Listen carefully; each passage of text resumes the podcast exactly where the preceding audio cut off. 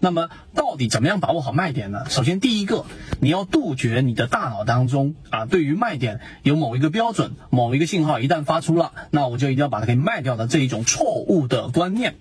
这一点非常重要。因为真正的卖点，它是一个整体环境的判断，并且你要找到所有的短期抛压聚集的大概率的这个区域。你一旦找到这个区域，那这个时候你把一个标的给卖掉的这个价位，可能高低差一两个点，其实问题都不大。但在这个位置，你只要把标的给卖掉，作为波段来说，实际上你的成功率是高的。这是第一点，把心中的这一个。呃，这个妄念给断掉。第二个，那具体怎么操作呢？我们进入到实战。例如说，我们所说的卖点，大部分情况之下是在日线级别，我们操作级别的顶分型。第一个，第二个呢，前压就前面形成一个波峰，对吧？然后这个波峰的高点，实际上很大程度上影响着下面的一次的一个高点的一个卖点。所以前面的高点，前面一个波峰的高点，它很大概率是影响到了我们所这一次卖点的把握。也就是当一个标的这一波上涨出现了一个顶分型或者是滞涨，那么它遇到了正好是前面的那一波波峰的一个高点，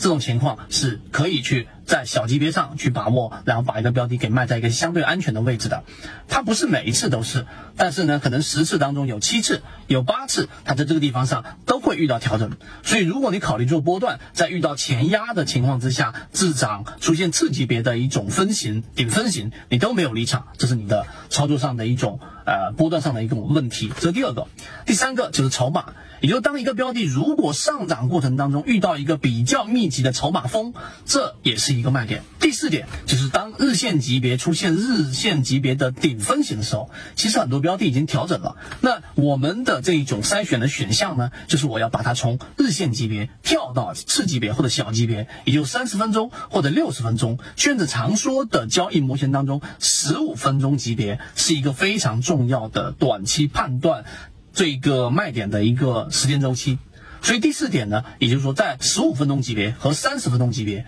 那么在这种次级别或者六十分钟级别当中去寻找顶分型，不一定要日线级别出现顶分型的时候才去选择离场。